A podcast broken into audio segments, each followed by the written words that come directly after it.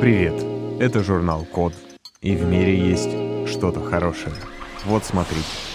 Сделали чувствительный кончик пальца для роботизированной руки. В Великобритании, а точнее в Бристольском университете, разработали новую технологию, с помощью которой можно сделать роботов более ловкими, Дело в том, что у робоконечностей или роборук нет тактильных ощущений, поэтому им сложно захватывать предметы с нужной силой. И тут, как это часто бывает, ученые решили обратиться к природе и посмотреть, как это устроено у человека. У нас за ощущение прикосновения отвечают специальные бугорки под кожей, которые могут различать очень небольшое давление. Вдохновившись этой идеей, британцы создали специальную тактильную кожу, которую напечатали на 3D-принтере. На ее внутреннюю сторону они нанесли сеть бугорков, похожих на булавочные головки. Эти бугорки имитируют сосочки настоящей кожи. И вот здесь начинается самое интересное.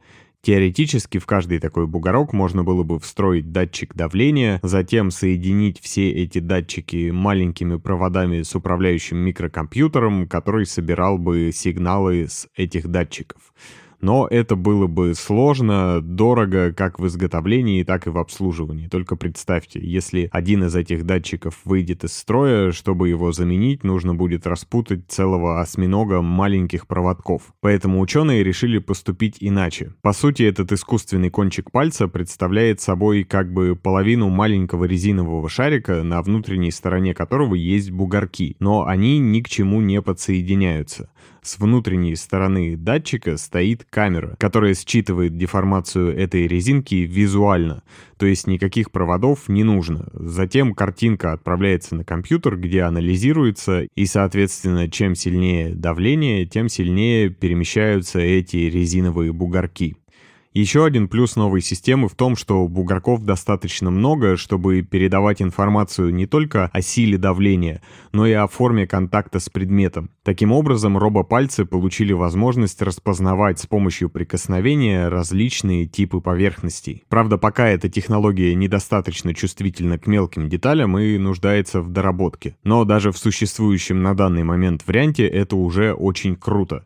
Почему? Потому что сейчас, чтобы научить робота выполнять какое-то действие, нужно заложить очень четкую и жесткую программу. То есть, если манипулятор робота, скажем, красит машину, а при этом нужно выдерживать конкретное расстояние от э, краска пульта до кузова, все движения робота, когда он обходит кузов своей рукой, нужно жестко зашить в программу. И это занимает очень много времени. Если какая-то деталь кузова изменится, то программу нужно переписывать и адаптировать. Теперь же с помощью этой новой разработки можно будет просто добавить тактильный модуль к робо-руке, чтобы он следил за формой кузова и выдерживал оптимальное расстояние автоматически. И это сильно сократит трудозатраты программистов. Достаточно будет однажды написать адаптивную программу, которая затем сможет справляться с типовыми действиями самостоятельно, вне зависимости от того, какой кузов перед этим роботом поставят. Седан, хэтчбэк или целый грузовик грузовик, совершенно неважно. Кроме того, это изобретение открывает новую эру в протезах.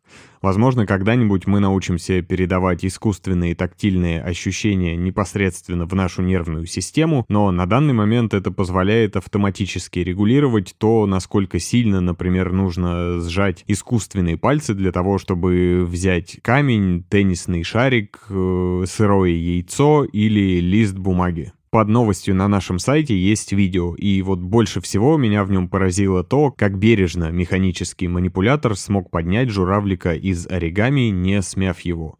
Это действительно впечатляет. Новость крутая, виртуально жму руку новым роботам с тактильными датчиками. Спасибо за внимание. Заходите на сайт thecode.media и подписывайтесь на нас в социальных сетях.